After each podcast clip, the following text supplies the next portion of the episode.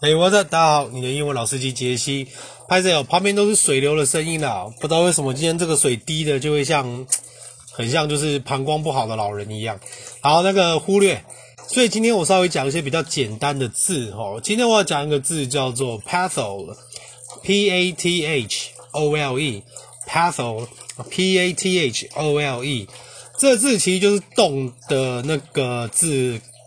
字尾对不对？hole，但前面加个 p o t h，poth，但是只有一个 h，所以会念是 pothole，pothole，pothole 这个字哈，我要讲一下，它其实就是在路上看到那种柏油路那种坑坑巴巴的坑洞啦，所以不要再讲 hole 了，OK？它就是柏油路上坑坑巴巴的那个坑洞。可是哦，这字因为它是坑洞嘛，对不对？所以基本上它也可以指，例如说人生的一些障障碍。障之障碍，或者是坎坷，你也可以把它字当做坎坷。所以呢，它这边就有一个字哈，我们可以这个句子来这样子讲：Perhaps you traversed some pathos along the way. Perhaps you traversed some pathos along the way. 这边呢，perhaps 大家都知道嘛，就是或许嘛，对不对？但是这边这个字叫 traverse。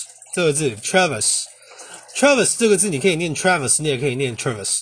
这个字就是指所谓的穿越、穿越、横贯啊，横贯也可以。但是这个字如果你是当做爬山用的时候，这个 traverse 或者是 traverse 你都可以。OK，它这个字就会变成是你做 z z 型的攀登，z zigzag 的 z。所以这个字就是要稍微注意一下，some pathos along the way，along the way 就是一路走来，所以 perhaps you traversed some pathos along the way，这个就是呃，或许你也经历过许多的坎坷吧。但是 pathos 这个字，我们刚刚讲出了那个柏油路上的坑洞，对不对？还有坎坷的意思，在那个呃 geography 里面，它也是指所谓的湖穴，湖穴就是一种地形嘛，对不对？那长什么样子，大家就自己去。